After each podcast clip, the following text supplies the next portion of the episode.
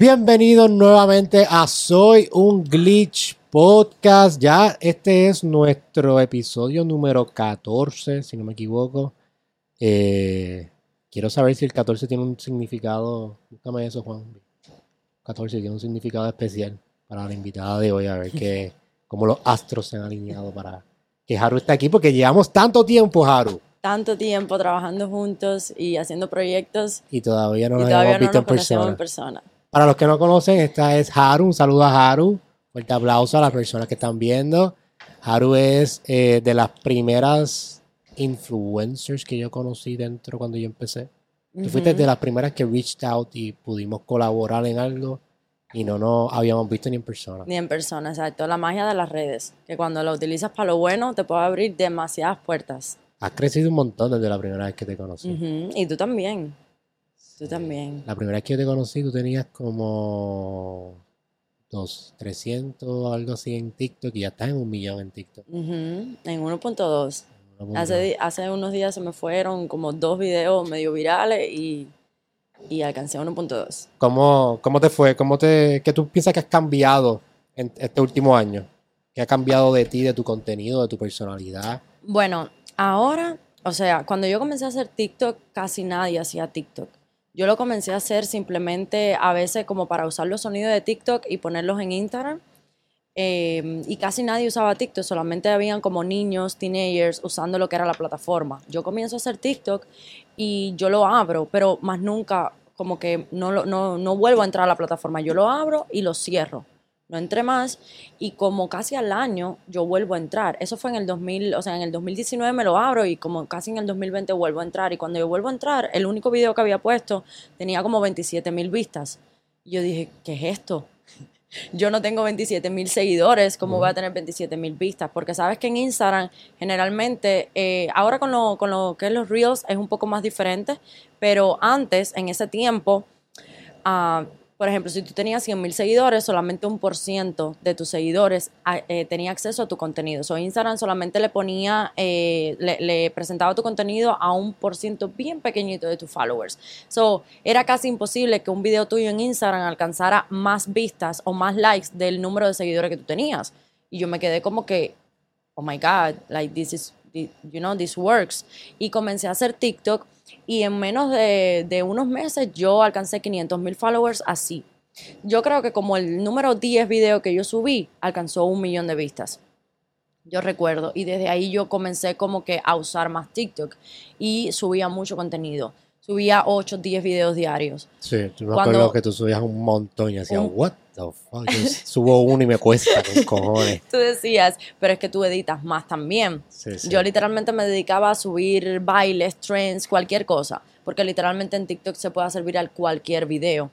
Entonces yo subía demasiado, demasiado contenido. Después comenzó el COVID y muchas más personas empezaron a hacer TikTok. Ah, o sea, tú empezaste antes de COVID. Mucho antes del COVID, sí. Mm. Como en el finalizando el 2019. Como en diciembre del 2019, yo comienzo a subir más contenido en TikTok. Y luego ya como para mediados del 2020, que fue cuando estaba el COVID, fue que, que ya más personas se eh, comenzaron a, a usar la plataforma. Y ahora no te ha pasado, esto yo lo hablo mucho con, con Juanvi y Erika, que está por ahí, chabro de Erika, que es otra media que está aquí, eh, de que ahora Instagram tiene mucho más reach que TikTok. A mí los. TikToks, yo tengo 600 mil seguidores, pero no me están funcionando tanto como No te en están Instagram. funcionando. Exacto. No, yo tengo, como te dije ahorita, 1.2 millones y hay días que los TikTok solamente alcanzan 10 mil vistas, 20 mil vistas. Cuando antes todos los videos, sin mentirte, Joshua, tú puedes ir a mi perfil y buscar bien, bien, bien al principio. Todos los videos mínimo alcanzaban 100 mil vistas. Mínimo. 100 Me ha mil, pasado 200 mil. Era normal. Era como que, y lo subías uno atrás del otro y todos se te iban con esa cantidad de, de vistas. Y ahora cuesta más porque hay mucho más contenido. So, literalmente ya todo el mundo usa TikTok y hay muchas personas que usan más TikTok que Instagram y se vuelven ahí mirando y scrolling down y también hay muchos más creadores. So, ya como que el mercado, por ejemplo, si tú eh, entras a un sitio y solamente hay dos o tres personas, tú vas a ver las dos o tres personas porque son las únicas que están ahí. Pero si tú entras a un sitio y hay más de 100 personas, tú no las vas a ver a todas. Es lo mismo que pasa. Cuando hay más creadores eh, subiendo contenido, pues obviamente los mismos seguidores tuyos ya siguen a más personas, ya no eres tú solamente a quien siguen eh, y obviamente el alcance va a ser menor. Tienes que, yo hallo que, que estas plataformas cambian su algoritmo y tú tienes que mantenerte como que, tú sabes, activo y viendo qué funciona y viendo, porque a veces empezamos a hacer cosas nuevas y se nos olvida lo que, lo que hacíamos antes. Porque generalmente nosotros vamos a traer un tipo de, de ¿sabes? De, de, seguidores, de followers. Y aunque hagamos cosas nuevas, no nos podemos salir de ahí. Porque ese, tú sabes, ese, ese glitch por el cual te siguieron tus seguidores, no lo puedes perder. Yo tengo ese problema. Porque yo quiero, yo empecé haciendo otros trabajos, que ahí fue que tú y yo empezamos a hablar, trabajo remoto. Después me moví mucho a lo que son las páginas web y los tips. Eh, pero genuinamente lo que a mí, el contenido que a mí me gustaría hacer es hablar de física, del espacio, de filosofía. Me gustan los trabajos remotos y es porque I know about it. Pero no es el contenido que a mí me gusta. Que a ti te encanta. A mí también me pasa eso. Porque yo a veces, por ejemplo, a mí me gusta mucho comunicar y hablar. Y a veces yo siento que yo tengo tanto, tú sabes, tanto buen, buen contenido y, contenido constructivo que quiero, que quiero subir. Pero cuando subo ese tipo de contenido, casi no cojo vista. O eh, a veces, cuando cojo más alcance, es cuando, por, por lo menos en TikTok, cuando alguien me responde un comentario de lo que yo acabo de subir y yo le respondo con un video. Y como que en cierto modo armar un poquito de polémica, eso es lo que me da un poco de, de buen engagement. Por ejemplo, yo estaba trabajando con una persona, eh, una de las personas con las que yo trabajo, que me ayudó con el marketing y, y, ayudándome con las ideas y todo de lo que es social media. Y el otro día me estaba diciendo, mira, el video que se te acaba de ir viral es un video donde estás tú bailando haciendo un trend, ¿ok? So, al otro día yo subí un video con una receta. O sea, nada que ver con lo que, con lo que yo tenía, con lo que yo había acabado de subirme. Y me dijo, eso es un error que ahora mismo tú no puedes cometer. Porque, por ejemplo, tú acabas de subir un video donde tú estás atrayendo a un tipo de audiencia, ¿ok?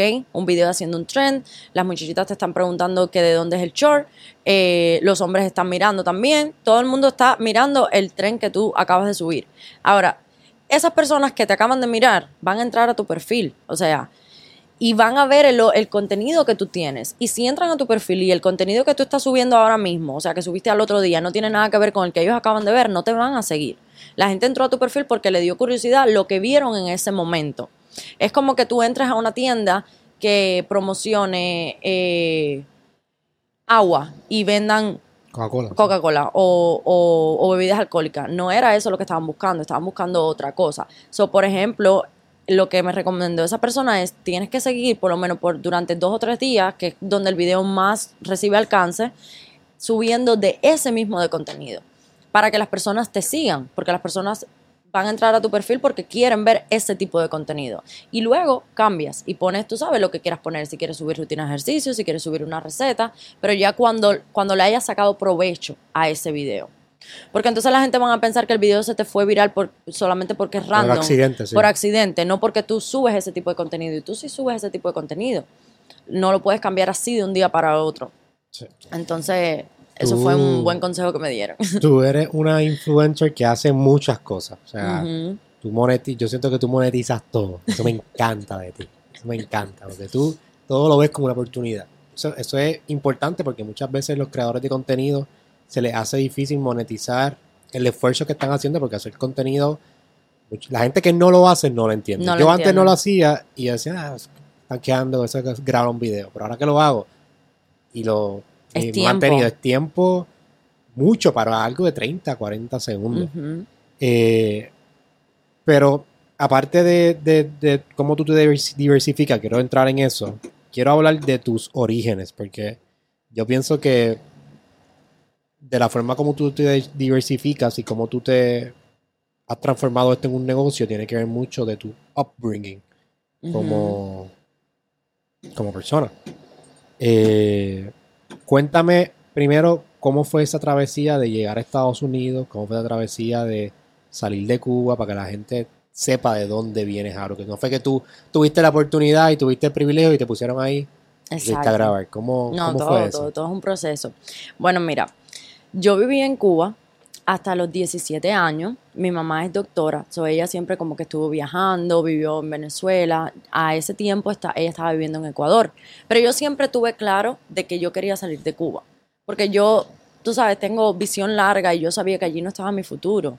Que allí, por mucho que yo estudiara, por mucho que me graduara, por mucho, sabes, mi mamá era doctora y, y súper buena súper profesional, siempre tuvo buenos cargos, siempre tuvo, tú sabes, buen trabajo y todo. Y con todo y eso no vivíamos como queríamos vivir. Entonces yo dije, si yo, yo terminé el high school, o sea, terminé el 12 grado y em, iba a estudiar dentista, odontólogo, no sé cómo lo llamen aquí.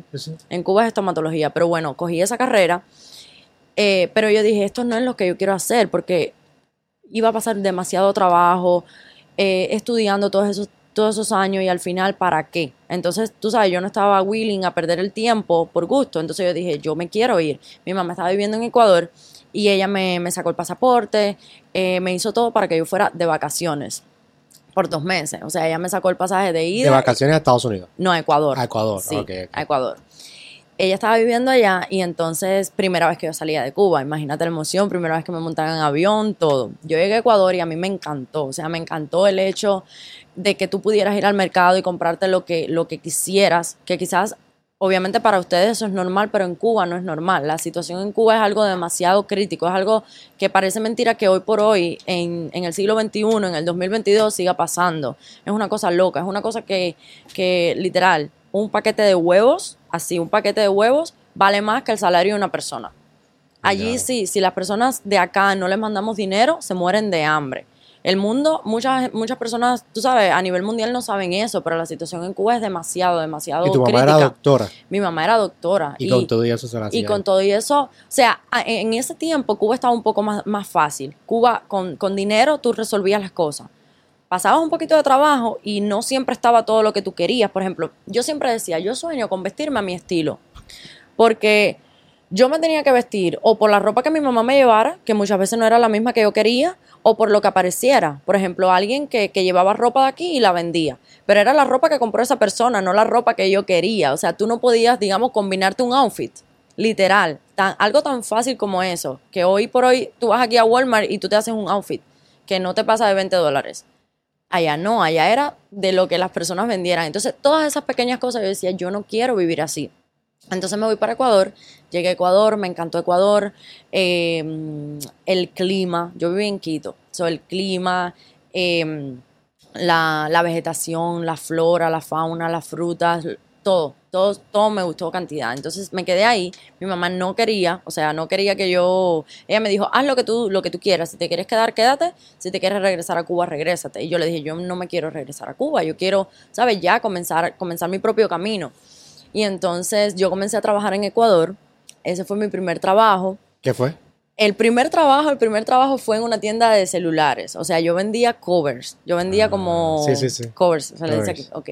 Yo vendía eso, pero ahí no duré mucho porque, tú sabes, no ¿Cómo se dice en Cuba los covers? Eh, yo creo que covers, también, sí. ¿En Ecuador? Eh, ¿También? Yo no me acuerdo. Yo creo que covers también o... ¿Qué preguntaste? Yo creo que sí. Sí.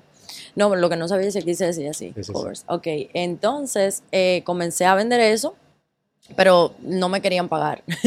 so ahí nada más estuve, ese fue mi primer trabajo, yo lo recuerdo porque fue como, como mi primer trabajo. Em, pero no te querían pagar. Sí, en Ecuador es, bien dura la situación. Después de eso yo encontré otro trabajo que ahí sí ya duré hasta que, hasta que vine para acá. Eh, trabajaba en un restaurante en la, por la Plaza Foch, que es como una, una, plaza bien famosa que tiene Quito. Y ahí eh, trabajaba supuestamente de mesera, pero realmente tenía que llegar súper temprano, em, preparar comida, eh, preparar jugos, postres, de todo. Literalmente yo hacía de todo. Ya a las 12 me cambiaba, o sea, me ponía como decirte la camisa y todo de, de mesera y ya comenzaba a atender clientes. En ese restaurante solamente vendían almuerzos. So, ya como a las 5 ya terminábamos de vender, recogíamos todos y nos íbamos. Pero para yo llegar ahí yo tenía que coger como tres guaguas, que gracias a eso me independicé. Eh, eso, eso es algo bueno que tiene Ecuador. Ecuador con 20 centavos tú recorres la ciudad completa, porque tiene un muy buen em, tránsito público. So, allá, allá la economía es un país de tercer mundo, obviamente, es, mejor, es mejor económicamente que muchos otros, pero las cosas son, son difíciles también. Por ejemplo, yo le preguntaba a un taxi, ¿cuánto cuesta este carro? O sea, ¿cuánto cuesta? Porque allá no hay Uber, allá es por taxis. ¿Cuánto cuesta este carro? Y me decía 30 mil dólares. Un taxi, un simple taxi. Cuando yo tenía amistad en Estados Unidos que por 3 mil, 4 mil dólares se compraban un carrito. No tan bueno, pero bueno, un carrito. Entonces yo decía, aquí es demasiado difícil, como decirte, obtener dinero. Si tú no tienes, obtener crédito también era difícil. Entonces mi mamá me dijo, ¿por qué no te quedas a estudiar acá? Y yo le dije, no mami, yo, o yo tampoco veo mi futuro aquí, yo me quiero ir. Entonces reuní dinero por como ocho meses, que fue lo que estuve en Ecuador. Em, comencé a averiguar, porque gracias a mi mamá yo tuve lo que se llamaba en aquel tiempo la visa de amparo, que te daban eh, la, la residencia de Ecuador. Sea, yo tenía ese documento que yo estaba legal completamente en Ecuador. Y yo dije, con esta residencia yo, yo tengo que poder ir a algún lado. Esto me tiene que valer de algo, no solamente para estar en Ecuador. Y comencé a buscar en Google y comencé a investigar y di con que podía volar a Nicaragua así, sin visa. O sea, siendo cubana, residente de Ecuador, sin visa. Y yo dije, esta es mi oportunidad. Entonces mi mamá no quería que yo fuera sola. Busqué a una amiga de ella que también quería venir. Comenzamos a preparar todo y nos fuimos. O sea, sacamos pasaje y ese, ese, eh, ese viaje fue como, como decirte, hubieron muchas trabas, pero se hizo. Empezando con que cuando llego al aeropuerto, el vuelo mío estaba supuesto a ser Quito, Colombia, no, Quito, Panamá, Salvador, Nicaragua. Pero a última hora, ese día habían puesto una escala en Colombia, en Bogotá, que no estaba, no estaba supuesta a ser. Entonces los cubanos para estar en Colombia, así sea que tú no te bajes del avión. Por ejemplo, en ese caso, no nos íbamos a bajar del avión. Supuestamente eso era. es un estrés cabrón. Eso es un estrés cabrón. ese, viaje mío fue todo el estrés de, de migración y cosas así. Te voy a contar un poquito. Entonces, cuando llegó al aeropuerto, ya con todo listo, mi amiga había dejado el trabajo, vendido todo, yo había dejado mi trabajo también, ya yo había gastado el dinero, o sea, aparte del dinero en ese, en ese boleto. El, boleto no me costó tan barato, me costó como 700, 800 dólares, que en aquel tiempo eran dos meses de mi trabajo. O sea, yo trabajaba un mes completo por 350 dólares al mes. El garo. Un mes completo.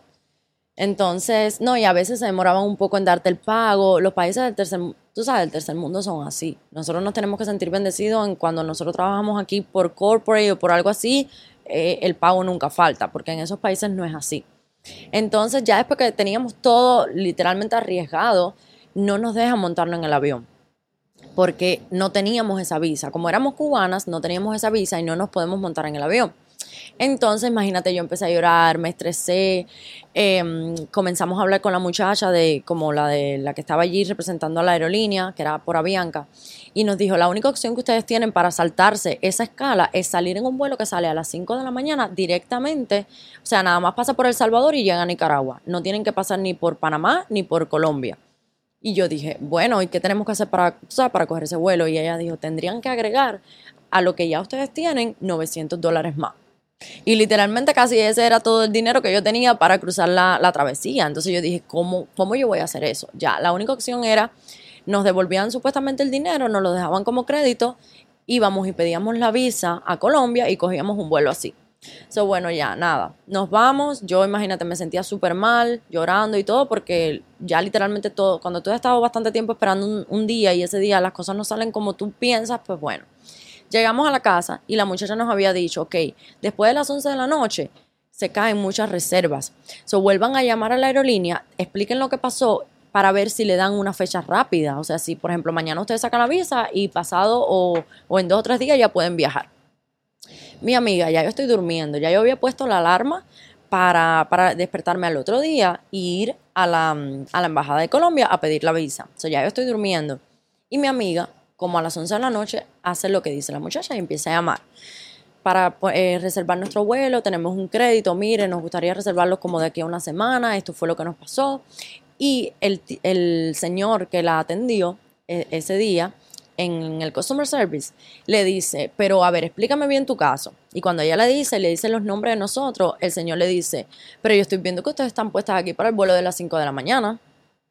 A ustedes la cambiaron, como que lo que pasó no fue culpa de ustedes y ustedes la cambiaron para el vuelo de las 5 de la mañana. Y a esa hora, imagínate, mi amiga saltando, me, despertó, tuvimos que cambiarnos y irnos para el aeropuerto de nuevo. Eso fue a las 11 de la no como a las 11, 12 de la noche. Y teníamos que estar como en una hora y algo en el, en el aeropuerto. Bueno, ya mi mamá cuando me vio irme ya se empezó a reír como diciendo, ya, esta está loca, esta va para que la, la van a virar ahorita de Sí, nuevo. sí. Sí, yo pensaría que te hubiesen virado. Exactamente. Y yo dije, bueno, nada, vamos con Dios, ¿qué puede pasar? Ya nos presentamos una vez y nos viraron y ahora nos están diciendo que estamos puestos para el vuelo de las 5. No tienen por qué.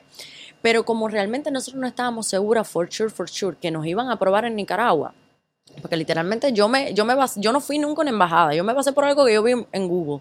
Y yo dije, nos tienen que dejar. Y yo iba, tú sabes, confiada en mí y confiada en Dios de que todo iba a salir bien en cada punto eh, migratorio era un dilema, porque obviamente nos pedían, tú sabes, como que lo hallaban raro, como que no era algo de costumbre que, que los cubanos hacían, como que usar eh, una residencia de otro país, pero al final el pasaporte mío era cubano. So, como que vienes con la nacionalidad cubana, pero tienes la residencia ecuatoriana. ¿Y qué estás intentando hacer? Literalmente nos miraban así. Entonces, en todos los puntos migratorios, como que tenían que ir y chequear que realmente las cosas fueran como nosotros decíamos. So, nos dejaron entrar en Ecuador, nos bajamos en El Salvador. Cuando nos bajamos en El Salvador, que ya íbamos a entrar, o sea, ya al avión que iba para Nicaragua, eh, no, nos quitan, tú sabes, la identificación y se van. Y ya, literalmente, el avión esperando por nosotros. El avión ya a punto de cerrar, nada más faltábamos nosotros por entrar en la puerta del avión. Y no nos devolvían los documentos ni nadie nos daba una respuesta. Y yo le decía a mi amiga, cálmate, cálmate, que todo va a salir bien.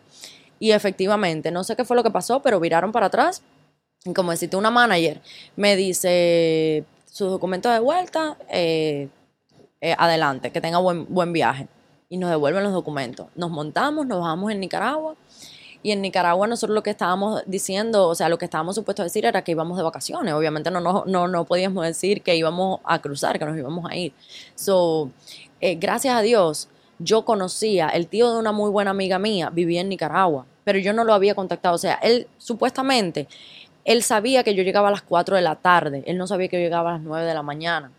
Porque como cambiaron el vuelo, ahora yo llegaba Más antes, temprano, sí. más temprano, porque me salté un montón de escalas. So, en Nicaragua tú cruzaste, fue. yo crucé, yo crucé todos los países hasta llegar acá. Wow. O sea, yo volé de Ecuador a Nicaragua, pero todos los demás países yo lo crucé. Entonces, escucha esto, que yo digo que cuando las cosas están para, para ti y cuando tú confías, no, hay por, no, no tiene por qué pasar más nada. Entonces, ese señor estaba supuesto a... mm, él pensaba que, que yo estaba supuesta a llegar a las 4 de la tarde, pero llegué a las 9 de la mañana y yo le dije a mi mamá, mami, escríbele y dile pero mi mamá ni lo conocía de nada ni nada. Yo le dije, búscalo en mis amigos de Facebook y escríbele y dile que yo llego antes. Pero en realidad quien estaba supuesto a, recogernos en el aeropuerto eran las personas como del hostal, como de un hotel donde nos íbamos a quedar. Pero esas personas nunca llegaron. Y cuando estábamos en la en migración de Nicaragua, yo le digo al eh, el señor me dice, pero hay alguien afuera esperándote. Y yo, sí, yo tengo un amigo que, que es ciudadano nicaragüense y está afuera esperándome. Yo sin saber si el señor realmente estaba ahí. Y efectivamente, el, el, como el, el oficial de migración sale y pregunta por el señor. Y el señor estaba ahí. Eso fue algo que yo ni me lo creía. Cuando el señor me dice, no, él está afuera, yo obviamente actué normal, pero yo dije, ¿cómo este tipo está aquí? Y literalmente estaba ahí con su nuera esperándonos y todo se nos dio súper bien. Ya de ahí al otro día crucé lo que era Honduras. Eh, ahí me estaba recogiendo, o sea, me estaba esperando una persona. Eso fue algo funny porque yo pensé que, el- que, el- que la persona que me iba a recoger me iba a recoger del lado de Nicaragua y no, yo tuve que cruzar de Nicaragua a Honduras sola y tuve que cruzar en un caballo con un hombre. Eso fue algo súper funny porque Algaro. sí, yo no En el, sabía en el back del, del, del muchacho. de caballo. O sea, pero como el muchacho gui- gui- se ven- Sí, con el muchacho eh, ¿Y guiando el caballo. paquete? No tenías nada. te Yo fuiste. tenía una mochila arriba, tú sabes, yo traía la mochila, sí, era todo lo que yo traía. Pero el, Tú yo fuiste de tenía aviones a caballo, a de carro. todo. En México crucé un río. No, no, no, no. Yo te digo que cuando yo me vi en Nicaragua, que se estaba haciendo de noche, porque yo estaba supuesta a, mm, a ¿Cuánto esperar tiempo fue la travesía? En como total? 10 días. Como 10 días, realmente. Todo fue bien rápido. Yo salí un miércoles de Ecuador y el domingo ya yo estaba en Miami. Y, ¿Y cuando literal, tú llegaste? cuando yo llegué a Miami, oh my God, bueno, cuando yo llegué, ¿Cómo fue ese sentimiento? el momento en que llegué como tal, estaba un súper que ya yo no sabía, porque yo me entrego en, la, en lo que es la frontera un jueves. salgo al otro día. O sea, ahí me tienen como 45 horas ahí esperando literalmente por gusto, sin comer, sin bañarme. Me, nos daban eh, una hamburguesa de McDonald's, literalmente, un McChicken de eso, cada 10 horas no te podías bañar, no podías usar teléfono. Ahí en migración es súper como ese momento en que tú estás ahí esperando, por lo menos para los cubanos, ustedes no tienen que pasar por eso, pero para los cubanos cuando se entregan en la frontera es un momento como que un poquito duro. Ahora creo que es un poco diferente, creo que ahora es incluso más, como que te demoras mucho más. Pero en aquel momento em, era así, como que tenías que esperar demasiado tiempo. Yo y mi amiga, ella salió primero que yo, íbamos una detrás de la otra. Y ella salió como a las 7 de la mañana y yo salí como a las 2 de la tarde. So, es increíble el tiempo ¿Y que cómo es ese ahí. proceso de... Yo, yo desconozco. pues, Sí. ¿Cómo es ese proceso de entregarte la frontera? O sea, ¿cómo...?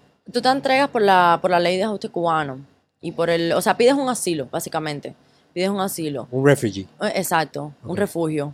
Eh, supuestamente tú sabes que está la ley esa de, de nosotros los cubanos con Estados Unidos, entonces pides un asilo, eh, te hacen ciertas preguntas, ellos se aseguran de que tú sabes que tú no eres nada político, de que tú no has estado en ningún partido de estos eh, comunistas ni nada de eso. Entonces te hacen como una pequeña entrevista, te hacen tus papeles y te dan un parol. ¿verdad? Como un parol para estar legal en Estados Unidos, que es literalmente un papelito así. Con ese parol ya tú eh, puedes comenzar a aplicar, como decirte, por permiso de trabajo, puedes tener licencia, el social. O sea, yo enseguida de estar aquí ya yo tenía el social, la tarjetita del social, eh, enseguida tuve licencia y ya a los tres meses te llega como el, el permiso de trabajo y al año y un día aplicas por tu residencia y ya gracias a Dios soy ciudadana. ¿Sí? Sí. Qué fucking bueno. Sí. ¿Hace cuánto fue eso? La ¿Hace semana cuánto? pasada. La semana pasada. Pues hay que celebrar, Harwood. Ujú. que celebrar hoy entonces Sí, en Puerto Rico. ¿En en qué Puerto mejor Rico, lugar? así Territorio americano y Ujú. el, el vibe más o menos latino. Increíble como Cuba Mano. fuera igual que Puerto Rico. sí. Like, hoy por hoy, eso era lo que estaba, o sea, lo mismo que, que Estados Unidos hizo con Puerto Rico, era lo que estaba intentando hacer con Cuba.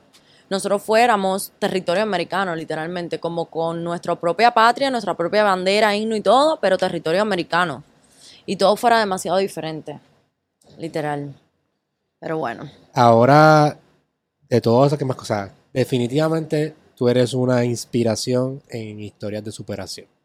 Eh, ahora tú haces de todo, o sea, hacen, y me refiero a, tú, o sea, tú tienes tus redes sociales, pero también tienes eh, tus collabs, tienes tus negocios, tienes tu propia tienda. Eh, ¿Piensas que eso, es, ese upbringing tuyo, y te, te pregunto esto porque en los invitados anteriores que he tenido, algo, y lo he dicho anteriormente en el podcast, algo peculiar que tienen las personas de nuestra generación, que hasta cierto nivel tienen influencia o exitoso, algún ex- éxito financiero, el denominador común es que pasaron un upbringing difícil. ¿Piensas que esa es la gasolina tuya? Definitivamente es la gasolina tuya para hacer todo lo que tú haces. Es que yo, por- em, depende, porque hay personas que pasan momentos difíciles, depende de lo que tú, lo que tú decidas escoger. Porque hay personas que pasan momentos difíciles y se la pasan toda la vida trancados en esos momentos y se hacen como, tú sabes, tú, tú decides si te quieres victimizar o si quieres ver eso como que, oh my God, mira lo que hice, mira lo que he podido lograr. Si yo pude llegar hasta aquí, pues yo puedo con mucho más. Entonces yo creo que siempre tú tienes que tener siempre hay algo dentro de ti que te hace querer más y querer más y querer más. Y si hoy estás aquí, y no es cuestión de ambición, es cuestión de, de tú mismo irte superando. De que si hoy estoy aquí, mañana tengo que estar un poquito mejor.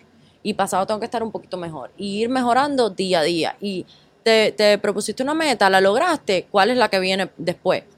y ir, tú sabes, creciendo, porque de eso se trata la vida. Yo digo que cuando yo llegué a Estados Unidos, yo dije, todo esto que yo pasé, porque literal, cuando en ese momento de Nicaragua, que yo no sabía ni, ni con quién me iba a montar, ni se me iban a, tú sabes, qué me iba a pasar, yo, a mí me dio miedo. Yo, hubo un momento que yo dije, oh my God, ¿qué yo hice? ¿Sabes? Yo, yo tenía que haberme quedado, pero al mismo tiempo dije, no, ¿qué estás haciendo? No, no, ese no es el pensamiento que tienes que tener. Si estás aquí, todo va a salir bien. Y vas a llegar y, y- y te va a ir súper bien. Y eso es lo que yo trato de hacer, como que yo valoro tanto la oportunidad de, de poder vivir en los Estados Unidos y de poder vivir en un país donde, donde literalmente, si tú quieres lograr algo, tú solamente tienes que proponerte, crear un plan de cómo hacerlo y si tú realmente te enfocas, dejas las excusas a un lado y te pones disciplinado, tú lo vas a conseguir. ¿Cuándo fue esto de que tú pasaste esa, esa travesía? ¿Hace cuánto fue? ¿Qué Eso fue año? hace como seis años, en el Seis años. 2016. En el 2016. Ujú, Sí, ahí estaba, exacto. Yo, yo, yo tengo la, misma edad, yo Sí. estaba graduándome en ese, Exacto. Ajá. en ese momento. Yo y llegaste a Estados Unidos en el, exacto, en el 2016. en, en marzo del 2016, sí. Y tu primer trabajo fue, En, yo no sé dónde lo vi, como tres días después que llegaste. Bueno, como tres días después que llegué, la muchacha donde yo, donde yo vivía, o sea, donde yo viví los primeros, los primeros meses, ella eh, ya no trabajaba, o sea, el esposo tenía una, una muy buena compañía, pero ella, eh, de cuando ella trabajaba anteriormente, tenía como casas para limpiar. Yo vivía en Los Cayos, so, Los Cayos es como la parte más sur de la Florida. ¿ok? Y eh, ahí hay muchas, tú sabes, muchas personas wealthy. Ahí vive como, como deciste, el- las personas retiradas o personas que son super wealthy y tienen varias casas. Entonces, la casa de playa de ellos es en Los Cayos. Entonces, eh, ellos te pagan muy bien por limpiar casas. Y ella tenía como dos o tres casas y obviamente si me estoy quedando, esa es una persona que para mí ya es como familia. Eh, si me estaba quedando en su casa no me estaba cobrando renta, no me estaba cobrando nada, me estaba ayudando con todo, ¿cómo no, no la voy a ayudar en, sabes, en el trabajo que ella Sí, tenga sí. que hacer? So, yo me fui con ella a limpiar casas. Y hubo un momento que yo vivía en Los Cayos y tenía tres trabajos. O sea, trabajaba en Publix. Cuando comencé a trabajar en Publix, que ese fue mi primer trabajo en el, de- en el supermercado. Cuando yo fui, no sé si sabes, el, el huracán que hubo aquí en María. Un Sí. huracán bien grande aquí en Puerto Rico hace como 5 o 6 años. Sí, sí, yo recuerdo, sí. eh, que destruyó Puerto Rico completo. Yo me fui para Estados Unidos y apliqué a Publix y no me cogieron. Tú sabes lo que a mí me pasó con Publix, que mira, cuando, cuando a mí me van a coger, esa misma muchacha, ella había trabajado en Publix, ya no trabajaba, pero había trabajado. Y conocía, obviamente, a todo el mundo. Habían dos managers, una cubana y una gringa. La cubana, cuando ella va a hablar, tú sabes, como para que me, para que me cojan, eh, no estaba, estaba de vacaciones, so me tocó con la gringa. Y yo obviamente el inglés aquí en, en, en Puerto Rico me imagino que quizás un poco mejor se aprenda, pero en Cuba el inglés que, que te dan en la escuela es nada, literalmente. Em, entonces yo obviamente casi que no sabía inglés, yo, yo me aprendí lo básico, o sea, yo me aprendí los Sí, números. pero aquí en Puerto Rico hay mucha gente no sabe inglés. Que no- sí, por eso Sí. te digo que no sé cómo sea el sistema Sí. educativo aquí, porque me doy cuenta que, que hay muchas personas que no saben inglés. Sí, mucha gente no sabe inglés, mayormente los, los colegios privados son los que fomentan. Son los que enseñan. Sí. Bueno, entonces en Cuba, imagínate, mucho menos que, que Sí. aquí. Y cuando ella empieza a hablar, o sea, estaba hablando la manager, mi amiga y yo. Y mi amiga le estaba diciendo como que mira, ella es fulana, ¿sabes? Para ver si puede comenzar de cashier, esto, lo otro. Y ella, parece que ella me preguntó algo y yo, yo no, No me di cuenta, no entendí. Y ella le dijo, yo no la puedo poner a ella de cashier porque literalmente yo estoy hablando con ella y ella no sé, o sea, ella ni se, ni se ha enterado que, que yo le estoy hablando a ella. So, imagínate cómo yo me sentí. Esos son challenges personales que tiene todo el mundo. Porque yo, como decirte, en Cuba, yo siempre fui súper inteligente, súper aplicada, buena con la escuela. Yo, mi, mi prueba de ingreso, o sea, las pruebas de ingreso para yo coger la carrera que yo quería coger, mis notas fueron todas más de 95. Y siempre estudié, siempre salía súper bien. Entonces, que te digan como que tú no eres capaz académica o intelectualmente de hacer algo, ¿sabes? Y no era nada, es que simplemente si no sabes el idioma, si no te sabes comunicar, no te pueden dar el trabajo. Sí, sí. Entonces, eh, me fui a la casa y yo dije, ella dijo, la puedo, tú sabes, puede, puede comenzar de bagger, que bagger es como la persona que Sí, la que- la empaca que guarda y la que compra. recoge los carritos y eso.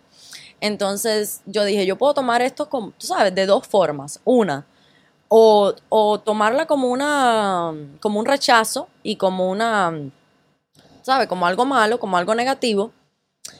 O puedo tomarlo algo bueno, tomar la oportunidad que ella me está dando y demostrarle que yo sí puedo. ¿Y tú aprendiste inglés mientras estabas en Publix? ¿O ¿Cómo Mientras se fue? estaba ahí mismo. O sea, ya cuando yo empecé a, a trabajar en Publix, yo... Porque ahora mismo tú hablas Spanglish. Yo te hablo, siempre hablo contigo, tú me hablas. Exacto, ya hoy por hoy yo me puedo comunicar 100%, yo lo entiendo todo, ¿sabes? Ya hoy por hoy, gracias a Dios, estudié, después de eso obviamente estudié, yo fui a college en Estados Unidos, Ah, fuiste a college en Estados Sí. Unidos. entonces... ¿Terminaste? Eh, no, no terminé, o sea, terminé el asociado, pero ya después cuando empecé a estudiar enfermería, al tiempo para la escuela, Estudiaste como dos, tres años más o menos. como, sí, casi tres años. sí. Casi tres años. Mientras trabajaba en Publix. Mientras trabajaba así. Ya después cuando, sí, mientras tra- primero trabajaba en Publix y ya después en Walgreens.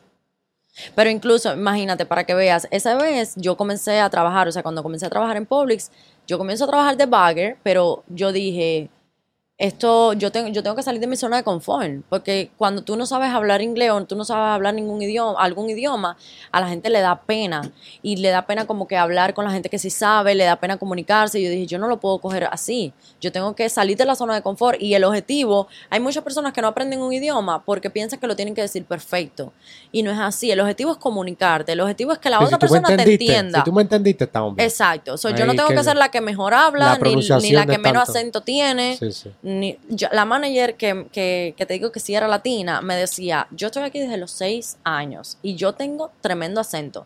Y cuando yo iba a high school, la, la, tú sabes, la gente de high school me hacían bullying y se reían de mí. Y yo le decía, yo hablo dos idiomas y, Y tú, hablas sol- solamente uno. Sí, es que, es que a mí me da mucha risa que este, se burlen de las personas que tienen Exacto, acento. eso es una inmadurez. eso es, tú eres el que te ves mal, porque tú no sabes, yo Por- puedo hablar, yo puedo en mi mente formular una oración en dos diferentes En dos idiomas. diferentes idiomas, exacto. Eso, eso es una habilidad que no... que no todo el mundo tiene. Y eso es un privilegio. Y déjame decirte que yo siempre decía, ok, el inglés es un poco difícil, pero el español es, más, es más, mucho más difícil. sí, los acentos, las pronunciaciones, Las el- conjugaciones. las conjugaciones de él, la, este, Y de los verbos. Yo tengo un amigo que vino que es puertorriqueño, pero se crió en Estados Unidos y lleva como siete años aquí y todavía las conjugaciones él no. Y cogía español, o sea, venía todos los años a Puerto Rico y todavía se le hace bien difícil. Bien difícil. Es difícil, es difícil. Por eso yo digo, yo, yo siempre decía, yo soy bendecida de tener que aprender inglés y no español. Porque si hubiese sido al revés, yo no sé aquí, me imagino que sea literalmente lo mismo, pero en Miami te exigen hablar español en ¿Sí? los trabajos, en las tiendas, en donde quiera y sobre todo en ventas. O sea, no importa donde tú trabajes, no importa si tú trabajas eh, en, en una tienda cara, o sea, en Saks, en, en Gucci, o si trabajas en Walmart, o si trabajas en Brandsmart, te exigen hablar español, te exigen hablar los dos idiomas, porque el mercado latino en Estados Unidos está creciendo mucho. Entonces, hay personas que, que solamente hablan inglés que me dicen, yo quisiera hablar español. Porque obviamente son deals y son clientes que, que pierden por no saber hablar español. Sí, yo no me acuerdo esta estadística, búscate esto, Juan, please. Pero yo entiendo que de aquí al 2050 van a haber más personas que hablan español que inglés. Por eso es que fenómenos como Bad Bunny y el Latin Music está creciendo tanto porque la comunidad hispanohablante está creciendo mucho más que las personas que hablan inglés. Yo creo que vi un poquito las personas que hablan inglés en el mundo. Es que es crazy. Posiblemente el español sea el, el nuevo idioma universal de aquí a unos años. Yo pienso que China tiene China. full. Oh my Tú vas a God. tener que aprender Ve, Tengo que aprender mandarín desde ahora. Vas a tener que Poner a aprender en chino. Y ahora O O sea, sea, me en con- total, en total hay 500, 500 millones de personas que hablan en español. ¿Y en inglés? Eh, 471. So, ya hay más. Entonces ya hay más. Algaro. Wow. Por eso es que mucha gente de que latino que, que me dicen, ah, aquí yo quiero hacer contenido en inglés. Yo no, cabrón, hay mucha gente más que habla Ujú, fucking español. español. Y no hay muchas cosas que no se hacen en español, que hay más oportunidad que si haces tu contenido en inglés. Es lo que estábamos hablando ahorita del contenido, que hay muchas veces que tú quieres hacer algo, pero simplemente lo que tú quieres hacer no va, no, o sea, no le va a hacer mucho, mucho positivo a tu negocio o no puedes cambiar. O sea, es como que ahora mismo yo sé hablar inglés y yo tengo personas que hablan solamente inglés en mi Instagram, que a veces me escriben y me dicen, quiero saber lo que tú estás diciendo. O me preguntan, tú sabes, like, ¿me, me lo puedes decir en inglés? Pero yo no puedo de un día a otro ponerme en mi Instagram a hablar solo inglés Sí, sí. aunque yo sepa todo, tú sabes lo que estoy hablando, transmitirlo en inglés, no puedo, porque entonces, ¿qué voy a hacer con toda la comunidad mía hispana? ¿Cómo- ¿Entiendes? ¿Y cómo llegaste, ya que me contaste tus trabajos? Pues fuiste de, de trabajar vendiendo covers a Publix, a Walgreens y ahora estamos en redes sociales. Exacto. Que son mentalidades, yo pienso, Industria completamente completamente diferente. diferentes. Yo empecé vendiendo cuchillos. Vendía cuchillos, no sé si en Estados Unidos has escuchado, se llaman Cutco. No. La promo para Cutco aquí. pero-. Me jodía. Yo vendí, este, vendí cuchillos cuchillos. Es una de, de, de cocina. que pero cuestan mil y Pero pico. cuestan mil Eso mismo te iba a decir. Yo creo que yo, yo te iba a decir, yo creo que sí lo he oído, pero son cuchillos caros. Son cuchillos caros. I, I made- o sea, yo vendí bien. Yo fui assistant manager y todo. Eh, pero vendí cuchillos, después me fui a guardia de seguridad y después me fui a trabajar en mis empresas, después eh, técnico de computadora y ahora estamos haciendo contenido. Este, pero tú también has tenido esa misma travesía. ¿Qué, qué te llevo? Yo, yo sé que me llevo a mí porque yo siempre he tenido desde pequeño, yo estaba en obra, Yo he estado en este anuncios comerciales. A mí siempre me ha gustado ser el centro de atención. Este, ¿qué te llevó a ti a hacer contenido? A eso. ¿Qué- qué- ¿Fue más bien por el dinero o fue más bien porque quería? No, fue más bien, o sea, cuando yo vivía todavía en Los Cayos, no me había mudado para Miami, yo comienzo a hacer lo que es Herbalife. Me imagino que has oído. Son network marketing Sí, sí. con Herbalife. Eh, Ahí, eso fue lo que te llevó a las redes. Eso fue lo que me llevó a las redes, porque ya eso es un negocio que, o sea, si tú vendes algo y tú no estás en las redes hoy por hoy, no, no sé en lo que estás, no estás simplemente. Es como que tu tienda no abrió ese día, ¿ok? So, yo comienzo a hacer eso, pero cuando yo comienzo a hacer eso yo tenía como 300 seguidores. Yo no había, ya con esto te lo voy a decir todo, imagínate si, si yo era una persona de redes sociales o no. Yo no sabía ni subir una historia, nunca había subido una historia. La primera historia que yo subí fue para compartir algo de ya lo que yo Esto estaba fue haciendo. 2018, 2019. Esto fue en 2018, a mediados de 2018. Y desde ahí comencé a hacer Instagram, que fue, era lo que yo conocía. Pero ya te digo, con 300 seguidores, yo no sabía, yo no me tiraba fotos, yo no sabía lo que era posar en una foto. Yo no me imagino esa Haru. Oh Haru- my God, Esa Haru ir- yo, no- yo, no la- yo no me la puedo imaginar. Tienes que ir bien, bien, bien, bien para abajo en mi perfil. Ah, ¿No la has o te lo borrado? puedo enseñar. No, no, no, yo no lo he borrado. Yo- Yo no, porque yo quiero, tú sabes, como que la Sí, gente, que la gente vea progreso, Hay gente que de vez en cuando baja Y y me deja likes al final. Sí, y a mí me gusta porque la gente ve el progreso. La gente, Instagram es, es una plataforma, yo creo que un poco chalo, que la gente a veces ve todo la perfección y no es así. O sea, depende de, de lo que tú quieras reflejar, pero yo siempre, a mí me gusta ser yo y el que me quiera como, tú sabes, como yo soy, que me quiera y el que, bueno, que no me quiera es su problema. Pero yo no, ¿sabes? Yo no quiero reflejar algo que no soy, ni, ni que todo es perfecto y yo nací siendo influencer y ya yo sabía cómo, cómo hacerlo todo y no, tú vas aprendiendo. Todo es un proceso. Pero has aprendido bastante rápido, porque tu, tu contenido, genuinamente yo pensaba que llevaba un poquito más de tiempo haciendo contenido. A mí me, a mí me tomó tiempo encontrar como que el groove. Yo empecé, en el 2020 fue que yo exploté, pero antes de eso yo traté como cuatro o cinco veces y no me salía. Pero como que no te salía. No sabías en qué no, enfocarte. no sabía en qué enfocarme. Estaba como que o queriendo copiar a aquel porque aquel lo hizo, o hacía algo que genuinamente no iba a tener ningún tipo de rentabilidad. O sea, yo empecé hablando mucho del espacio y era porque tenía una compañía del espacio. Este, pero no sé. No, no vendía tan. Ahora yo puedo hablar del espacio porque tengo mi Porque ya comunidad. tienes ya tu comunidad, exacto. Sí. Es lo que te digo, que a veces uno tiene que saber qué, o sea, tú tienes que ver qué es lo que más le gusta a tu comunidad y por qué la gente te empieza a seguir. Por ejemplo, yo tengo una comunidad muy fuerte en lo que es nutrición y ejercicio, en lo que es fitness.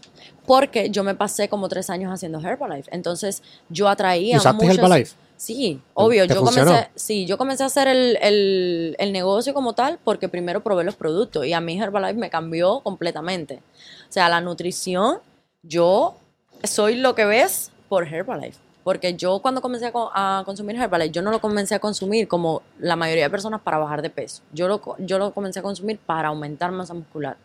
O sea, yo pesaba como Ah, so tú eras- 113 libras. ¿Tú no has visto fotos mías? Haru, yo, yo, yo he visto fotos tuyas, ah, o sea, de 2020 para acá. Anda. Bueno, Búscame una foto tuya. Yo no sé que tú eras flaquita. seca. 113 libras. ¿Cuánto tú, cuánto, Yo cuánto tú tengo- mides? 5'3". Yo soy más, más- un poquito más bajita de lo que, de lo que me veo No, yo sé. en Instagram, Sí, sí. según me dicen. Sí, sí. Yo cuando, cuando vi tu contenido, yo dije, yo estoy seguro que tiene que medir más o menos 5'6, 5'7. Ujú. Hasta que te- 5'7", Sí, tú te ves alta en, en las redes. es lo que te digo. Mira, qué flaquita. ¡Wow! Sí, ponla aquí.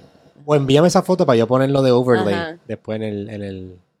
Tú la, Yo la subo. yo la subo. pones, pero sí. Y envíame otra. Envíamela ahora porque después te voy a. El before and after de Haru. Mira esto, Ese yo lo he visto. ese tú lo has visto. En Facebook. Yo tengo en Facebook. So, mira, yo te voy a enseñar el cambio que yo tuve en, en seis meses. Yo estoy poniéndome para el gym ahora también. Yo, yo estaba pesando 140 a principios de año. Ya voy por 100. Sí, yo te veo, yo te veo ahí 180. súper consistente. No, y ahora me metí con un trainer y quiero llegar a las 190. Pero tú estás todos los días y te he visto Sí. que vas a veces dos veces. Eso fue en seis meses. ¡Wow! O sea, eso fue como de agosto a febrero. aquí para que después pedirte la foto. Sí. O acá, exacto, aquí. Los productos sí son espectaculares. Si tú lo sabes usar, porque obviamente no te lo vas a, si tú, como, como dice la gente, si tú comes Herbalife con pan, no te va a funcionar. ¿Sabes? No Pero yo- lo, que yo he escuchado es que funciona, pero funciona muy bien. Por ejemplo, de bajar de peso. Yo he Sí. conocido personas que bajan de peso drásticamente y después se enferman. Pero se Herbalife. enferman como. Porque pesaban, qué sé yo, 250 libras y bebían Herbalife y en 5 3 meses ya pesan 105, 180. Un Es que ya te digo que es como tú, por ejemplo, Herbalife no es algo que, que tú vayas a sustituir, que te vayas a tomar Herbalife y no vayas a comer comida. No, no es así. Por ejemplo, la persona que quiere bajar de peso, Es un perro, yo estoy escuchando bien. ¿Dónde hay un perro aquí? Ah, ok. Ajá. Lo que se les recomienda es que, por ejemplo, en el desayuno se tome un batido, o sea, una batida de Herbalife que es como, como, tiene todos los nutrientes esenciales que debe de tener una comida. Por ejemplo, una comida debe tener 21 minerales y nutrientes fundamentales que no deben de faltar, que muchas veces nosotros en la comida que comemos no están. O sea, si tú te pones a comer McDonald's, si tú te pones a comer eh, cosas fritas, eso no va a tener, tú sabes, eso va a tener más grasa y, y eso que vitaminas y proteínas. ¿sabes? Entonces, esos batidos tienen, no son un protein shake como el que te puedas tomar después de entrenar en cualquier gimnasio. Son como comidas, ¿ok? Como comidas, pero en forma de batido. O sea, tienen todo lo que una comida debe tener, pero nada más tienen como 150 calorías. Entonces, tú sustituyes eso por tu desayuno, que muchas veces las personas ni siquiera desayunan, aguantan hambre hasta las 11 del día, 12 del día, que es que tienen tiempo de comer, y cuando comen, se comen lo primero que pase por ahí. Pasan por un drive-thru y se comen lo que sea. Entonces, desayunas con eso, luego tienes un, un lunch, o sea, un, buen lunch con tu proteína, con tu poco de carbohidrato, ensalada, buenos nutrientes. Después tienes uno o dos snacks durante toda la tarde y en la noche te puedes tomar otro shake. O sea, estás cortando un buen número de calorías al día. Que antes, eh, por la noche, por ejemplo, tú te comías un plato de comida súper cargado, súper con, lleno de- de cosas que no son buenas para tu cuerpo, ahora lo estás sustituyendo por algo un poco más saludable. ¿Sabes? No es, no es que hay una regla. sí, sí. Tú lo puedes usar como suplementos, como lo que son. Pero sí son, sí son buenos. Mi mamá es doctora y ella es súper, como decirte, bueno, ayer yo me estaba riendo con ella porque ella no se, no, no se quiere bajar Cash App porque tiene miedo. Cash. App, que es como Cell, like Cash App yo es, una, es, una, es una buena Yo aplicación. Yo tengo la tarjeta de cacha. Es que todo el mundo tiene Cash App y ella con miedo de que le van a robar. Mami, tú sabes, lo que te quiero decir es que es súper dudosa. Y ella, cuando yo comencé a, a consumir Herbalife, no quería saber de los productos y yo, mami, tómalos, tómalos que tú los necesitas, porque está un poquito sobrepeso. Bueno, cuando finalmente me hizo caso, los usó mal, los usó como le daba la gana, decía que se desmayaba en el trabajo, que ella no podía. Bueno, ella tuvo que ver que una clienta mía perdiera como 45 libras, una cosa así, para ella empezar a consumirlos bien. Y se llevó por lo que le dijo mi clienta, no se llevó por lo que le dije yo. Porque eso es así, la Sí, gente sí. cercana a ti nunca te hace caso a ti. Hasta que lo ven, sí. me Hasta pasa que lo ven. Cuando mi, a- mi gente cercana me empezó a coger en serio que cuando yo estaba haciendo contenido, cuando salíamos y me reconocían. Exacto. Ay, ah, Ah. Ahora, ahora sí quieren andar contigo, Ahora ¿eh? quieren janguearte el tiempo Ah, conmigo. ¿viste? Así. ¿Dónde está Yocho? Sí. Por para allá. Vamos a salir, vamos a es salir. así. Sí, es Entonces, después ella perdió como 70 libras. Y hoy por hoy ella sigue consumiendo sus productos. Porque son súper simples de usar, súper fáciles. Tú sabes, te, te, te ayudan cantidad, te ayudan en tiempo, en lo que tienes que saber cómo usarlo, porque depende del objetivo tuyo, depende del tipo de cuerpo que tú tengas, de lo que funcione contigo, porque no todos los cuerpos son iguales, ni, no, ni, ni todo el mundo puede hacer las mismas dietas. Lo que te funciona a ti, a lo mejor a mí no me funciona, Sí, sí. Yo, Eh, aunque sea lo mejor del mundo. yo tengo que comer con cojones. Yo soy una persona que si no como, por más que vaya al gym, no se va a ver ningún tipo de... No, y si tú quieres aumentar más. Sí, yo llegar a 190. Tienen 180. me falta. Exacto, eso. Yo lo que hacía, por ejemplo, mi mamá lo usó, lo usó para bajar y yo lo usé para aumentar. Yo lo que hacía era que yo le ponía ese mismo batido, o sea, esa, esa misma eh, carga extra de proteínas, de buenos carbohidratos, de buenas grasas a mis comidas. Y yo comía saludable. O sea, yo comía sweet potato, arroz, pollo, lo que se come para aumentar de peso. Sí, Ahora tú estás bien dedicada a fitness en cuestión de gym. Este, me imagino que eso fue de, de Herbalife. ¿Qué? No, yo entreno desde que tengo 13 años. Ah, ¿en serio? Lo que en ese tiempo que estaba flaquita no estaba entrenando. O sea, me pasé como un año sin entrenar aquí en Estados Unidos. Cuando tenía tres trabajos que no me daba tiempo de nada, no estaba Eh. entrenando. Pero yo entreno, o sea, en mi pueblo, en Cuba, hay tremenda cultura de gimnasio. Un saludo para la gente del Gym de Fran, de Osvaldito. Si alguna vez ven esto, yo les tengo mucho cariño porque ellos tienen fotos mías puestas en, en Todo todo, el gimnasio. Qué chulo. Entonces me ven como que, como una figura Ajá. fitness. Eh, y hay tremenda cultura de gimnasio. Ahí las mujeres tienen unos cuerpazos con, con los, los ejercicios más rústicos, o sea, los más básicos. El squat, el lunges, la prensa y el femoral. Con, esos, con esas cuatro máquinas, ya. Las mujeres tienen unos cuerpazos que no te puedo explicar. ¿Cuántas veces tú entrenas en semana? En semana, eh, como cinco, mínimo. Cinco, mínimo. Sí, a veces voy seis, depende. Depende cómo me siento. Pero a veces, por ejemplo, entreno por la mañana y hago cardio por la noche. Yo sé, yo te he visto los tuyos, pero tú estabas en el gym hace como cinco minutos atrás y estás volviendo otra vez. Trato de planificarme, pero lo pongo como una prioridad. Porque créeme que aquí tú te vas dejando, e incluso si, si parte de, de lo que tú haces tiene que ver con eso también. Porque yo ahora estoy haciendo las suscripciones de Instagram, las estoy dedicando a eso. O sea, Para lo del gym, ¿verdad? para lo del gym. ¿Cómo te ha sea, funcionado eso de las suscripciones? Yo a mí me ha funcionado, pero Instagram me, me, me banea mucho. ¿A ti no te pasa? Fíjate, TikTok me banea con cojones. Estoy así. De ser De un video porque me, porque me para que te, para que te la baneen cuenta. la cuenta. Pero hay gente que se dedica como que a dártelas para atrás. Sí. So, siempre hay, hay un invento, pero igual me molesta porque yo no estoy, o sea, el contenido Pero porque que te yo a, mí, me banean porque dicen que soy un, un fraud, que estoy haciendo un scam. Este. Sí, a mí me ponen como que estoy haciendo scams. ¿A ti por qué te banean? a mí, por ejemplo, Instagram, en esa cuestión de las suscripciones, me banea cada vez que pongo algún suplemento. Ah, Ah. sí, este, sí. Y Yo he eso hecho es appeal. por el revolú que ha pasado con Joe Rogan y, ¿cómo se llama el de Infowars? El que hizo la entrevista con Kanye, Alex Jones. Que ellos venden unos suplementos diciendo que, no, no tanto Joe Rogan, este, pero sé que el media ha tratado de meter a Joe Rogan en esto, pero sé que Alex Jones vendía unos suplementos que realmente no eran FDA approved, no, no eran healthy. Y creo que la política del algoritmo cambió de acuerdo a un problema que hubo gigante con él, no me acuerdo. Este, pero sé que tiene que ver con eso. Bueno, cada vez que yo pongo un suplemento, o sea, que dejo la foto para Y que la medicina gente lo natural también tiene el mismo problema. Bueno, en Instagram a veces se pasa, porque literalmente hay contenido que hace más daño y, y, Y no, y no lo banean. Entonces uno que lo que está es aportando. ¿Y por qué si yo tengo un suscriptor que literalmente está pagando para ver los suplementos que yo tomo? Ah, pero te le- va te de esto dentro del Dentro de la suscripción. O sea, lo que no me gusta de Instagram es que, por ejemplo, Yo no sabía eso. sí. Por ejemplo, ahora yo estoy baneada hasta el día 12 de diciembre. No puedo coger nuevos subscribers hasta el 12 de diciembre. Por eso mismo. Entonces, no, lo que no me gusta de Instagram es que, por ejemplo, si el ciclo ahora mismo a mí se me abre el 12 de diciembre, yo comienzo y pongo otro contenido parecido y ellos me lo banean, me cierran el ciclo hasta el otro mes. No es justo, porque eso me desmotiva mucho. Pero eso tienes que hacerlo como yo te dije, que lo hagas dentro de tu propia Dentro de página. mi propia página, sí. Sí, porque es que si no te van a seguir. Es lo que te digo, que, que al final uno, uno tiene que saber cómo, cómo le saca provecho a todo el social media. Como que coger tu plataforma y coger tus followers, pero llevarlos a lo que te da provecho a ti realmente. Sí, sí. Este, tú también haces la tienda que tienes online. Sí, ¿Cómo, cómo te va ahí? ¿Qué has aprendido? bien. le estoy tratando de terminar el inventario que tengo, a ver si comienzo a hacerlo en Amazon. Porque Ah, quiero como que automatizar todo lo que hago. Para yo no tener que estar presente, porque... ¿Cuántas fuentes de ingresos tú tienes? Mm, yo tengo varias fuentes de ingreso. O sea, yo hago marketing con negocios, por ejemplo, negocios que me pagan por ir al, ¿cómo se dice? Al, al, al lugar, hacer contenido en el lugar, promocionar el lugar. So, eso es una fuente de ingreso.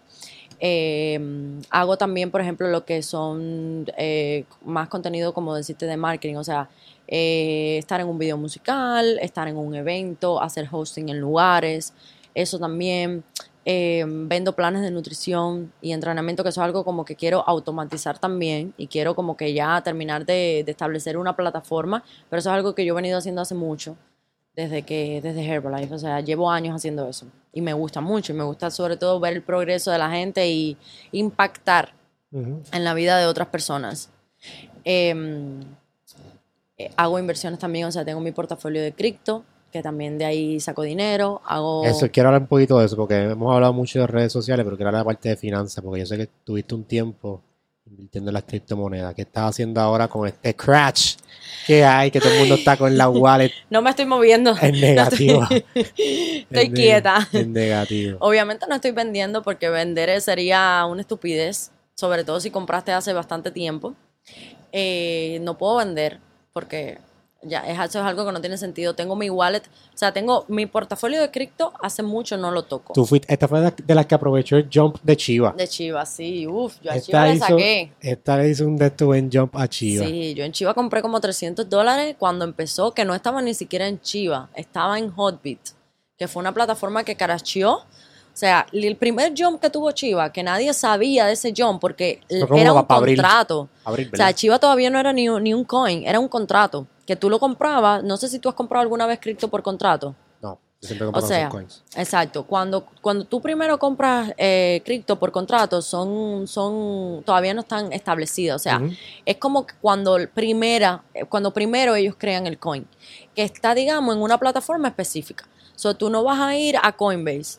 Ningún contrato va a estar en Coinbase. O sea, ya, ya cuando está en Coinbase ya es porque ya, es, ya, ya está establecido, ya lleva un tiempito. Me, refiero a Coinbase, pero te puedo decir eh, otras plataformas como decirte grande, Binance y todo eso. So, ese estaba en Hotbit. Tú compras por un, por un código. Decirte, tú pones un código y tú buscas, o sea, compras, digamos, Bitcoin, lo pones en esa plataforma y haces el exchange de Bitcoin por ese contrato. O sea, yo compro como 300 dólares, que eran como 250 millones de chivas, una cosa así, y yo lo dejo ahí. Cuando de momento me pongo a chequear, a- como a la semana, eso disparado, so- esos 300 dólares estaban como por 8 mil dólares. Sí. Sí, en una semana. Sí, yo, yo cuando tú lo pusiste en tus close friends y yo dije, ¿qué? Sí, una cosa loca. Y yo dije, pero ¿y esto? Oh my God. Entonces yo, yo iba a intentar sacar, porque mira, algo, algo que uno tiene que tener presente en lo de las cripto eh, o en cualquier mercado de, digital que uno invierta es que cuando tú veas un jump de eso, tú sacas por lo menos la mitad o por lo menos lo que tú invertiste.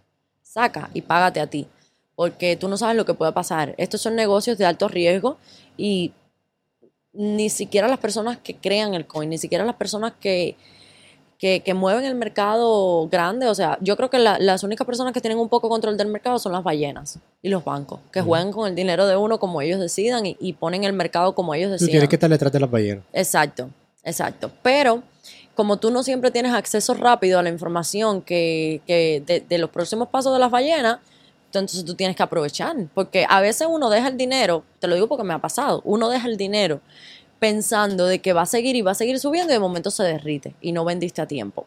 Me pasó eso con Dogecoin. Con Dogecoin, a mí también me pasó con Dogecoin. Me pasó con Doge. Y con SafeMoon. SafeMoon era otra que me lo vendieron y yo compré y creció. Sí. Pero de- pss, todavía me quedan como cuatro pesos ahí de lo que invertí. Y sigue Déjalo cayendo, ahí. y sigue cayendo. Y después eventualmente puede que... Exacto. Entonces, eh, nada que yo no pude sacar porque esa plataforma crasheó en ese momento. Yo dije, bueno, ya perdí el dinero. Pero nada, la plataforma se arregló y cuando en cuanto se arregló, ellos no dejaron sacar tan rápido. Pero ya en cuanto, en cuanto dejaron sacar, yo saqué. O sea, yo me, yo me la llevé para el wallet de Coinbase. Y en el wallet de Coinbase lo dejé ahí. So, de ahí bajó. Bajó de 8 mil como a 3 mil.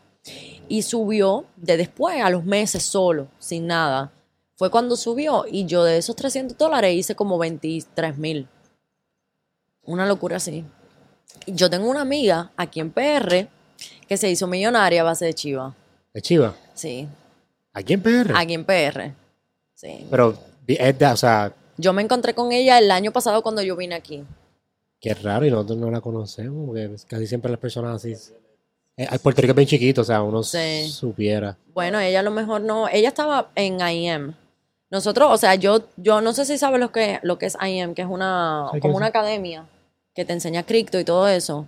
No sé qué no sé. Bueno, es una, es una academia que te enseña cómo hacer cripto, forex y todo eso, que ahí fue donde yo aprendí y ahí fue donde yo tuve, la, o sea, donde yo tuve la información, porque ya te digo, como con- cuando uno se relaciona con un tipo de, de, de persona, ya te, tú sabes, tú tienes más información. Y gracias a estar en esa academia fue que yo me enteré de Chiva, que me pasaron el contrato y yo la compré. Ah, sí. Exacto. Es lo, que, lo bueno que está bien conectado. Lo bueno es que estar bien conectado. Aquí la información es poder. Eso es algo que yo le he sabido sacar demasiado provecho y es uno de mis, de mis mayores assets. Yo digo, you know, your net worth is your network. Y yo se lo digo a la gente, que, que, que, que salgan, que no les dé pena, que, que traten de ser network, que tengan eh, nuevas amistades, porque eso es fundamental. La información es el nuevo petróleo. Es Exacto. más importante la información que tú tienes a los raw materials de las cosas que, que funcionan. Y la gente a la que tú conozcas también. Porque a veces tú puedes tener eh, buenas herramientas, pero si no tienes buenas Ah. conexiones, No va a llegar a ningún lugar. No vas a negar- No, exactamente. Entonces, eso es algo. Mira, tú y yo hoy estamos sentados aquí por eso. Literalmente. Haru, Ujú. eh, antes de irnos, te tengo que preguntar esto y porque yo sé que tu audiencia este, quiere saber en una oración qué tú le dirías a ellos para inspiración, para poder, porque te has atravesado muchas cosas. Que una oración, pero qué tú le dirías de inspiración a todas esas personas. Y by the way, quiero que hables del evento antes de irnos. Oh, sí. Eh, yo sé que yo voy a poner esto el miércoles, eso no se va a ver hoy, pero sé que tú tienes eventos después y cositas que pues, para que la gente esté pendiente de tus redes y, lo sigan. Pero primero dime que tú en, en, en una frase, una oración o un párrafo, lo que quieras hacer, ¿qué tú le dirías a las personas de inspiración y motivación para poder salir de donde están y poder crecer como tú lo has hecho? A esta cámara. Ok. Primeramente, que se eduquen eh, personalmente. O sea, el desarrollo personal es algo que me ha cambiado a mí. Quién soy. La muchachita que, que les hablé al principio, la que hizo la travesía larguísima, no tiene nada que ver. O sea, obviamente tengo mi- mis valores, pero he mejorado muchísimo como persona gracias al desarrollo personal, a escuchar libros, eh, a leer también. Si tú eres una persona que te gusta más leer, pues lee. Si te gusta más escuchar, pues escucha. Pero libros fundamentales que, que te cambian literalmente. Antes de yo comenzar a desarrollar personalmente, yo, a mí no me gustaba escuchar ni leer ningún libro. Hasta que comencé realmente a educarme. Por ejemplo, yo escuché em, How to Think and Grow Rich. Como, o sea, piense y hágase rico, creo que es que se traduce sí. en español. Y a mí ese libro me cambió la vida. Me cambió la vida, me cambió el pensamiento, me lo cambió todo. Escuché eh, How to Win Friends and Influence People. Cómo ganar amigos, influenciar sobre las personas. Y me cambió mi forma de ser completamente. Pero completamente. Like crazy. Que, que, que lo hice, o sea, lo probé. Lo que dice el libro lo probé en mi vida personal y comencé a tratar a la gente diferente y comencé a, a, a- o sea, el, el sentido de mi vida cambió completamente con ese libro. Yo me he escuchado ese libro más de seis veces porque me cambió tanto. Y yo creo que los libros es algo como que uno lo tiene que volver a escuchar. Yo cada vez que, cada vez que no me siento bien, que no me siento en balance, voy y escucho de nuevo The Power, que es un libro que me gustó mucho, es de Ronda Ah, fue. Bernal, ok.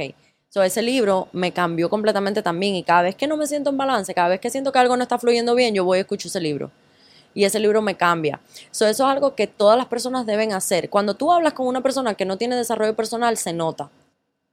Se nota. Y cuando hablas con una persona que lo tiene, también se nota. So, si tú quieres crecer, si tú quieres elevarte, todo tiene que empezar por la mente. Tú no vas a llegar nunca a ningún lugar donde tu mente no haya sido capaz de viajar antes. So, eso es algo fundamental. Busca libros que te eleven mentalmente, financieramente, que aprendas de dinero, que aprendas de finanzas, que aprendas de tu niche, de, de lo que tú quieres hacer. Encuentra qué es lo que te gusta hacer y hazlo. Porque yo creo que nunca vamos a ser buenos, buenos, buenos, buenos y nunca te vas a volver millonario de algo que, tú, que a ti no te guste hacer. Si tú ves lo que, lo que tú tienes como negocio, como un trabajo, como que no quiero ir, como que me pesa, como que me, me, me cuesta levantarme de la cama, pues ni sigas haciéndolo porque no vas a llegar a ningún lado. Like, tienes que, que encontrar algo que te encante hacer, que no te pese levantarte de la cama. Yo literalmente tengo tantas metas y tanta visión y tanta, tanto enfoque que, que, que yo quisiera que el día me durara más. A mí también. Yo quisiera como no que me el dan. día- no me dan. Quiero No me hacer dan. tanto en un día. Y me canso, como que ya hay un momento que me duermo en la computadora. Exacto, exactamente. Yo me duermo ahí trabajando y al otro día pongo 800 alarmas porque me quiero levantar, porque no me quiero poner como excusa de que no, no me levanté porque no escuché la alarma. No, sí me tengo que levantar. Y, y eso es otra cosa, disciplina y enfoque. Mira a ver qué es lo que estás haciendo y cómo maximizas tu tiempo, porque a veces perdemos demasiado tiempo y a veces decimos, no, no tengo tiempo, sí, sí tienes tiempo, pero estás pasando demasiado tiempo viendo Netflix. Estás pasando demasiado tiempo mirando tu teléfono. Estás pasando demasiado tiempo jangueando con gente que no trae nada bueno a tu vida. Entonces, porque tú le estás dedicando todo ese tiempo a una persona o a varias personas que no te están aportando nada. Literalmente tu círculo de influencia depende demasiado para dónde tú vas. Si tú tienes un círculo de influencia que no tiene nada, que no tiene metas o que no comparten tu visión, tú tienes que cambiarlo. Yo siempre me obligo a mí a andar con personas que estén en un nivel al que yo no he llegado. Porque si yo ando con personas que están a mi mismo nivel, yo no crezco.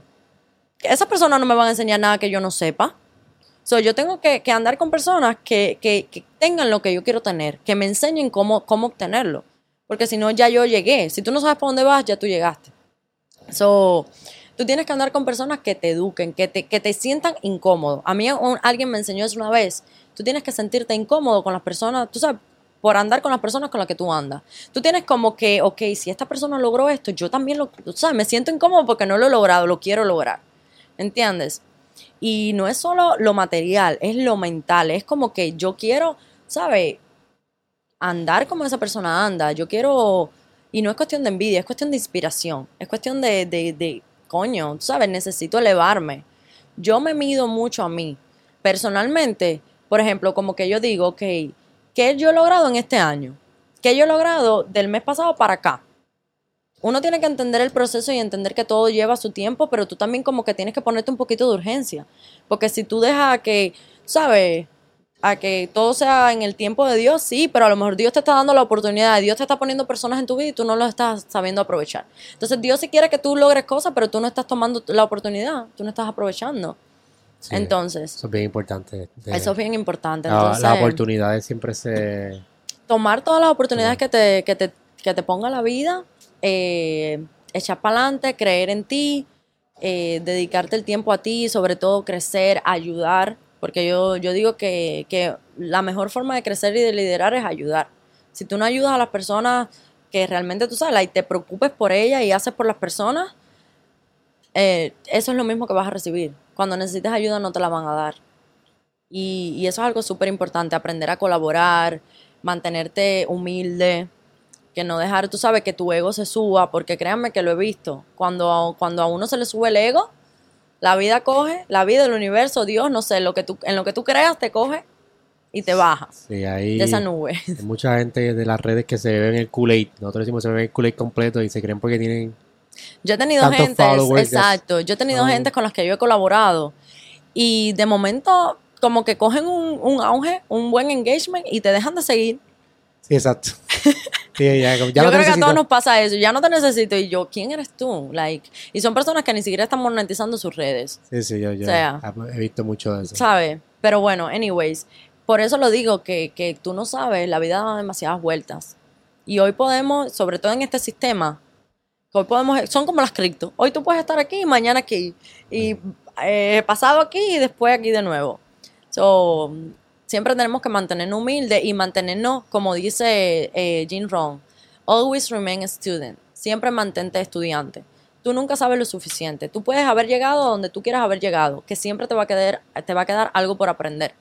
So, siempre mantente aprendiéndote de todo el mundo. Tú puedes aprenderte de todo el mundo. Literalmente de todo el mundo. So, nunca puedes decir como que no, yo no te necesito a ti. O no, como que no, eso es una estupidez. Tú puedes aprender de todo el mundo. Entonces, nada, eso. Y con referencia a lo de al evento. hoy vamos a estar teniendo un evento aquí en Puerto Rico con la gente, los top líderes de Dominicana. Aquí tengo a Natalie y em, también líderes de aquí de Puerto Rico de otra de mis fuentes de ingreso. Que esto no tiene nada que ver eh, con lo que es eh, criptomonedas. O sea, los pagos se hacen con criptomonedas, pero no es criptomoneda. Es como plataformas digitales en las que nosotros invertimos dinero, nos volvemos como partners. Ok, so por ejemplo, esta plataforma con la que nosotros estamos invirtiendo dinero se llama MetaIndex by EcoWorld, que lo que hace es, es una compañía que se dedica a la siembra de árboles para compañías industriales. Tú sabes que, por ejemplo, la, mm, las aerolíneas, las grandes comerciales industriales tienen que, por el acuerdo de Kioto, sembrar cierta cantidad de árboles al año. So, esta compañía se dedica a eso. Y nosotros como que le ponemos dinero en la compañía, la compañía hace eso, hace eh, video games, hace eh, juegos para teléfono, hace aplicaciones también hace el swap de coins, hace eh, minería de cripto, todas esas cosas. O la compañía básicamente diversifica tu, eh, tu inversión y te devuelve un retorno diario de inversión. So, básicamente tú no tienes que hacer nada, tú te vuelves partner, tú pagas el dinero con el que tú quieras comenzar a invertir ese dinero se va acumulando y tú diariamente, o sea, desde que tú empiezas diariamente, lunes a viernes, tú haces 1.3% diario de ganancias. ¿Ok? So, vienes ganando como de un 20 a un 26% al mes. Y Eso fue lo que tú me enviaste, tú me enviaste. yo te, yo te lo envié una vez. Este- So, eso para mí ya yo vengo haciéndolo hace como dos años y es espectacular. Porque pones a... O sea, el dinero en la cuenta de banco no crece. Al Y crece- contrario, yo te había preguntado, ¿crece eso es consistente ese, por ciento? todos los días es 1.3. Es el mismo por ciento. Independientemente de cómo esté el mercado. independientemente de cómo esté el mercado, que es algo que me gusta porque uno como inversionista tiene que aprender a diversificar. Por ejemplo, si tú estás acostumbrado a hacer cripto, yo como te decía, hace un año yo no yo no toco mi portafolio de cripto. ¿Entiendes? O si haces forex, también tienes que saber que un día ganas y otro día pierdes. So, está bien que hagas forex y está bien que hagas cripto, pero está bien también que tengas algo seguro, ¿ok? Porque yo cuando estaba aprendiendo a hacer forex y binarias, yo quemé un montón de cuentas. Sí, sí. Entonces, es un proceso y yo creo que esto es algo bueno que todo el mundo, aunque no estés en la industria, aunque no inviertas en cripto ni en Forex, eh, es bueno tenerlo. Por ejemplo, tú tienes 5 mil dólares en el banco. Esos, esos 5 mil dólares, el año que viene no te van a comprar lo mismo que te compran hoy. Y tú no hiciste nada. El banco te está cobrando por tener esos 5 mil dólares ahí porque todos los bancos cobran fee. El banco está haciendo dinero con tu dinero, porque así es como los bancos hacen dinero Sacando préstamos. sacando préstamos, ellos hacen forex, ellos mueven tu dinero y tú ni te enteras. Eh, y no hiciste nada, no ganaste un dólar. Entonces tú pones esos 5 mil dólares en la plataforma de nosotros y tú al mes ya te vas a haber ganado 2.300 dólares. So, literalmente en 5 o 6 meses tú vas a haber duplicado ese dinero. Ya no van a ser 5 mil, ahora van a ser 10 mil. Entonces, así poco a poco tú vas, tú vas creciendo un capital. Y es, tú sabes, algo seguro, es una aplicación, tú entras, tú chequeas tu inversión, tú lo ves todo. Retiras tu dinero, tener- tú sabes, el banco, el- la plataforma está asociada a una aplicación, o sea, a un banco, que literalmente tú retiras tu dinero para ir a tu cuenta de banco y ya. So, eso es algo bueno que la mayoría de personas no sabe. Y que literalmente es, tú sabes, sacarle provecho al mismo dinero que tú tienes. Sí, sí. Haru, gracias por venir aquí. Gracias a ti por Este, invitarme. Dile a todo el mundo tus redes sociales aquí en la cámara, por favor, para que te sigan. Aquí eh, estamos en el Clish con Joshua Castro. Eh, mis redes sociales son Haru Telles, así me pueden encontrar en donde quiera, Instagram, TikTok, Twitter. Espero verlos por ahí. Gracias a ustedes por tenerme aquí. Es tu primer podcast. ¿Cómo, Mi te, fue? primer podcast. ¿Cómo te sientes? ¿Cómo te fue? Me siento bien, me siento bien. Al principio estaba un poquito nerviosa, pero bueno, ya después me solté. Así es. Es que a mí me gusta mucho hablar.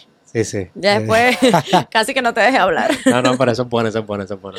Ahí me pueden seguir en todas las redes sociales como The Joshua Castro. No se olviden que estamos también en Spotify y en Apple Podcast. Si está en el gym, si está guiando, está haciendo algo que no puede ver el teléfono, entra a Spotify y Apple Podcast y síganos para que vean todos nuestros episodios en formato audio. Y si estás viendo esto en video, por favor no te olvides de suscribirte a este canal. Estamos teniendo unas conversaciones brutales con personas que están cambiando los paradigmas y creando su propia simulación dentro de su mundo, haciendo las cosas que le aman, que aman y les apasionan. Eh, gracias por conectarse, que pasen un bonito día, una bonita noche y una bonita tarde. So, Nos vemos.